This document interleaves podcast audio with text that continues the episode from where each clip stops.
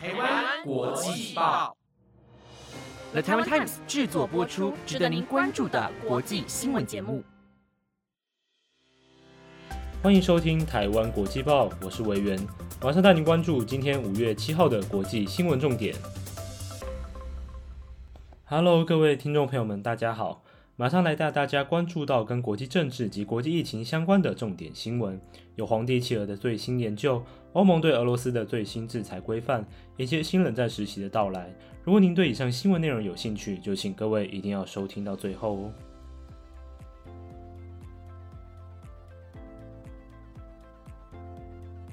新闻首先带您看到欧盟对俄罗斯入侵行动的最新回应。俄罗斯入侵乌克兰的战事依旧在发生，大大小小的冲突都从未停歇。对于俄罗斯为了自身利益所发起的暴力军事行动，欧美各国都相继祭出许多经济制裁手段，希望能透过抵制货品贸易等等的经济因素来影响俄罗斯对于继续采取入侵行动的决策。不过，在这个全球化的时代，各国的贸易往来已经到密不可分的地步，尤其是俄罗斯地区生产着大量石油，而石油作为所有工业的必备原料之一。如果将俄罗斯的石油出口给完全封锁，全世界的工业活动都将受到影响，国际油价的波动也会变化不稳定。所以这次欧盟将商议新的经济抵制计划，来确保不会影响到太多国家的利益。欧盟执行委员会范德赖恩公开表示，针对今日一早的会议，目前状况是要先给匈牙利、斯洛伐克和捷克等东欧国家更多的时间来调整石油禁运后带来的问题状况。长期仰赖俄罗斯出口石油的周遭小国，也加快速度地在升级各自的基础石油采集设施。不过，匈牙利总理奥班认为，匈牙利的状况不太能适应突如其来的变革，即便在五年内能建造新的炼油设施，带来的效益是远远低于成本的。该如何想尽完整计划来达成最大效用，将会是欧盟国家的一大课题。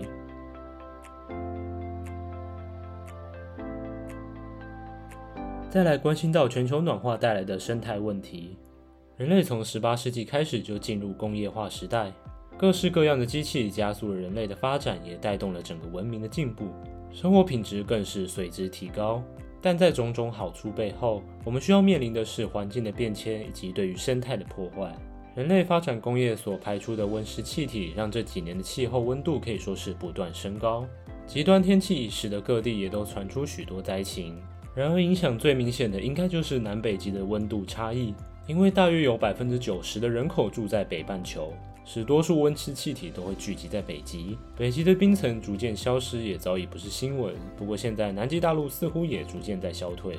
根据阿根廷南极研究所生物学家利伯泰利的最新观察研究，生活在南极洲冻原的皇帝企鹅，在未来三十年间将面临灭绝的风险。由于南极洲有着最大的皇帝企鹅栖息地，但在气候变迁下导致海水结成冰层的时间不稳定，这样会使皇帝企鹅在筑巢产卵的时候风险大大提升。因为万一还没长好完整羽毛的企鹅宝宝，在冰层过早融化后，很有可能掉入海中就被冻死，也无法游泳躲回岸上。然而，这无疑对南极海的生态会造成重大威胁。毕竟，食物链在这块区域的连接相当少，这也是大自然的一个警讯，让人们更能明白全球暖化对整个环境造成的影响。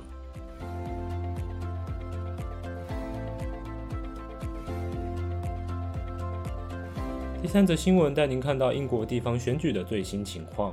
英国作为世界上的大国，不论是军事或经济实力，也都是欧洲国家数一数二的强国。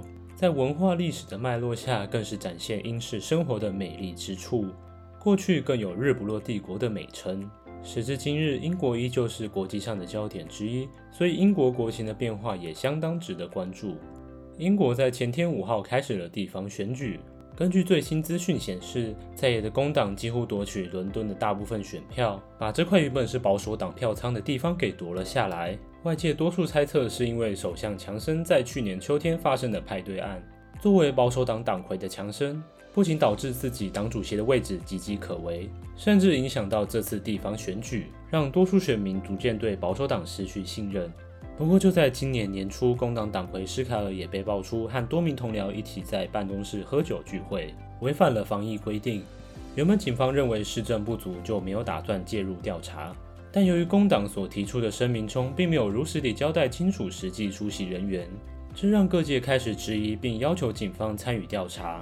然而，根据民国《每日电讯报》的报道，警方改变决定，将在本日开始着手调查啤酒门一案。在选举期间，总会有许多内幕消息被爆料，可见选举结果的变数是相当令人捉摸不定。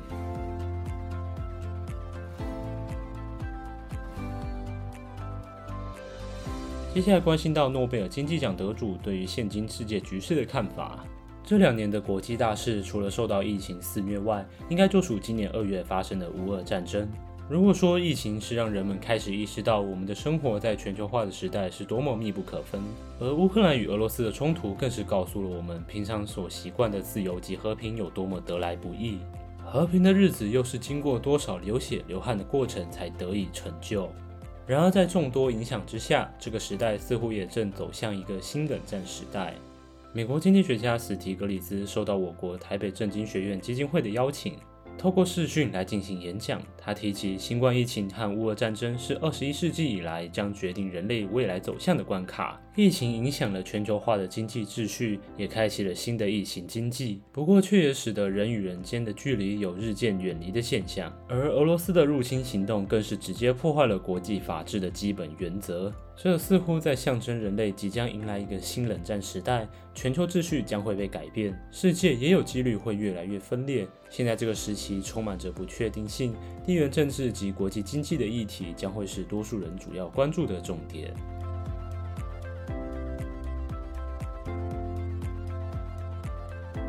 最后一则新闻带您看到日本黄金假期的盛况。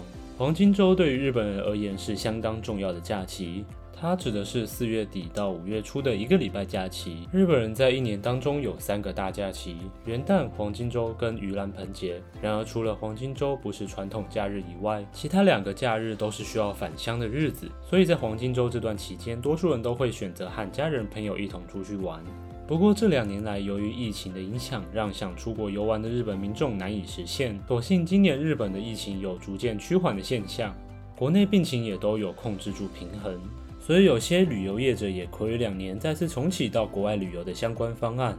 根据日本 NHK 报道，今年成田机场在黄金周出入境的旅客大约有十万人，是去年同一时期的四倍以上。而日本政府目前针对出入境的检测规范依旧严格，对每一位入境人员实施抗原快筛，快筛检疫平均差不多要三小时左右。可想而知，机场应该会被挤得水泄不通。不过，相信这次的解封尝试也正说明着人们与病毒共存的决心。现今台湾也面临着相同考验，接下来会有什么发展，将有不少变数。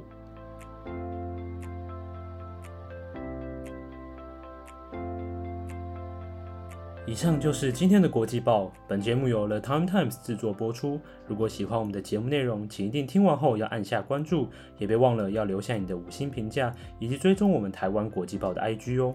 希望今天的内容大家还喜欢。如果有什么建议和回馈，都欢迎到 Apple p o c k e t 上留言跟我说。我是魏源，下周我们再会哦，拜拜。